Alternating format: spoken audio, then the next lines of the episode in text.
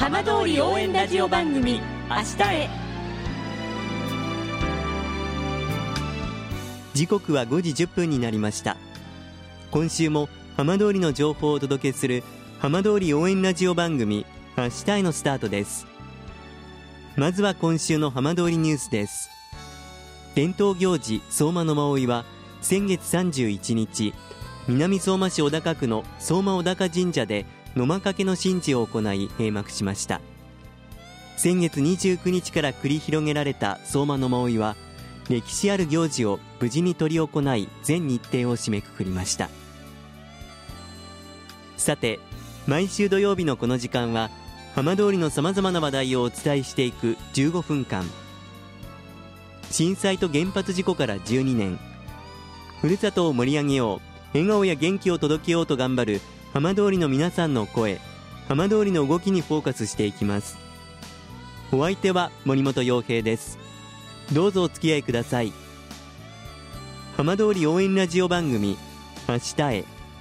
この番組はバッテリーテクノロジーでもっと自由な未来へ東洋システムがお送りします。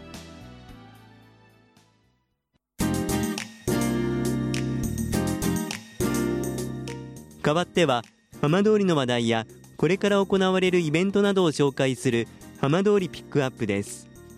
震災と原発事故の後農業の再生を進める飯舘村で霞草の栽培を行っている柿農家がいます。今週はシエルファームの花井由紀さんにお話を伺います。花井さんこんにちは。はいこんにちは。よろしくお願いいたしますよろしくお願いします。さあ飯舘村にありますシエルファームという農園だそうですがどんな農園なのか最初に教えていただけますか？はいえっと私は飯舘村で霞農家をしています。農園はあの他の農園と比べるとものすごく小さい、はい、ハウス4と5と6と6と一応あります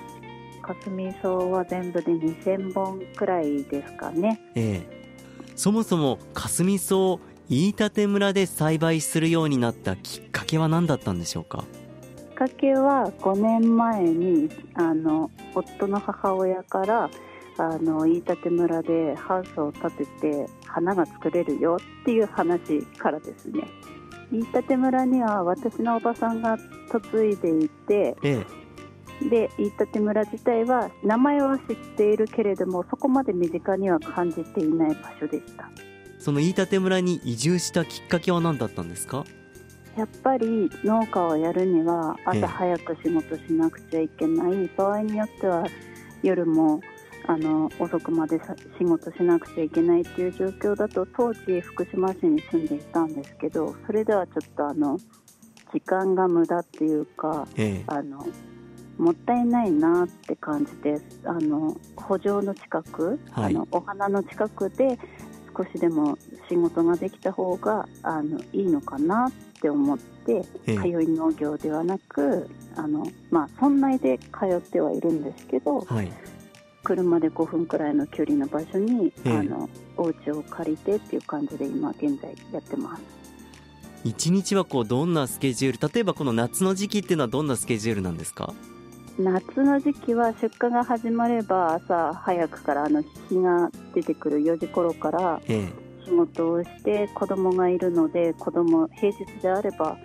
子供のあの見送り学校への見送りの時間もあるし、はい、朝ごはん作ったりっていうのも感じで2時間3時間くらい朝仕事をして一旦家に戻って、ええ、子供を「いってらっしゃい」ってしてまた仕事に行って夕方、え、夕飯作って、はい、食べてまた急ぎの場合はあの産業部屋に戻ってっていう感じでやってます。じゃあ本当に一日家事も含めてフル稼働なんですね。そうですね。なかなか時間が自分の時間を取れてないですね。そもそも花江さんご自身はこの農業霞草の栽培っていうの経験は終わりだったんですか？霞草の栽培は経験ないですね農業自体は少しあったんですか？農業自体農業ではないんですけどあの両親とあの父親の実家にある畑で野菜を作ってできたのを取って食べてみたいなそんな感じの家庭菜園程度のレベルは経験してました、で子供の頃だったので、ええ。やってたって言ってもただ肥料を振る時にちょっと邪魔してるとか、そういう本当の子供の頃の記憶っていうえ程度しかやってないので、っていう感じですね。じゃあまあほぼ初めてに近いようなイメージだったんですかね。そうですね。高校があの明星高校ええ。で草花専攻は一応してたことはしてたんですけどもう何年も昔の話なのでええ。忘れてる状態だったしみたいな感じです、実際にかすみ草の栽培を始めてみて一番こう感じたことどんなことですか、一番感じたことは咲き始めたらもうあっという間にえ咲いてしまうのであの出荷レベルが短いんですね。2週間でええ。切り終わらないとえはい。あのクレームになってしまったりとか、ええ。そういうあの品質の維持が難しいのでええ。そこで結構苦労してますね。でも本当に集中的に作業されるわけなんですねそうなんです。短期で一気にドバッてくるので、ええ。そこをこうなんとか一日一日取り残しがないように作業遅れがないようにって思っては行動するんですけどなかなかあの、ええ。子供が具合悪くなってる迎えに来てくださいとか、病院行かなくちゃいけないとか他にもいろいろ予定が入ってきてなかなか時間が取れないという状況ですね。ええ。でもそれでもやりがいを感じる部分っていうのはどんなところですか？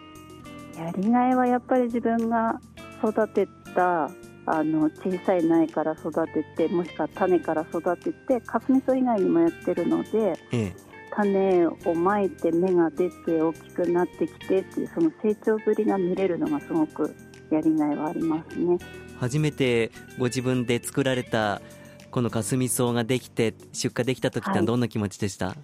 かすみ草が咲いたっていうのはすごく嬉しかったですね。でもその後はもう目まぐるしい忙しさだったので、ええこんな感じだったのかっていうのは覚えてます。今飯舘村でシエルファームという、まあ、とってもこう響きが素敵なあの農園の名前になってますがこれはどんな由来なんですか？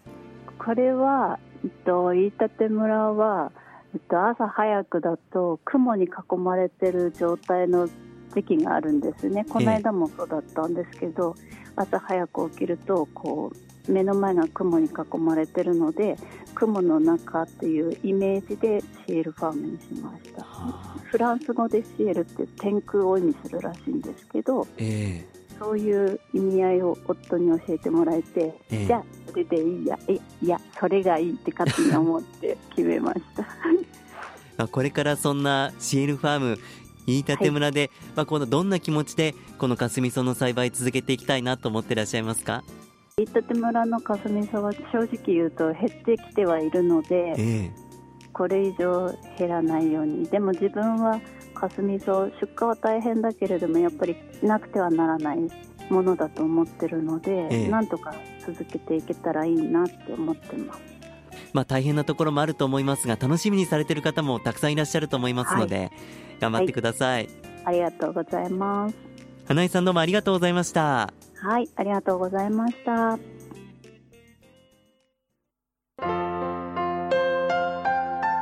浜通り応援ラジオ番組「明日へ」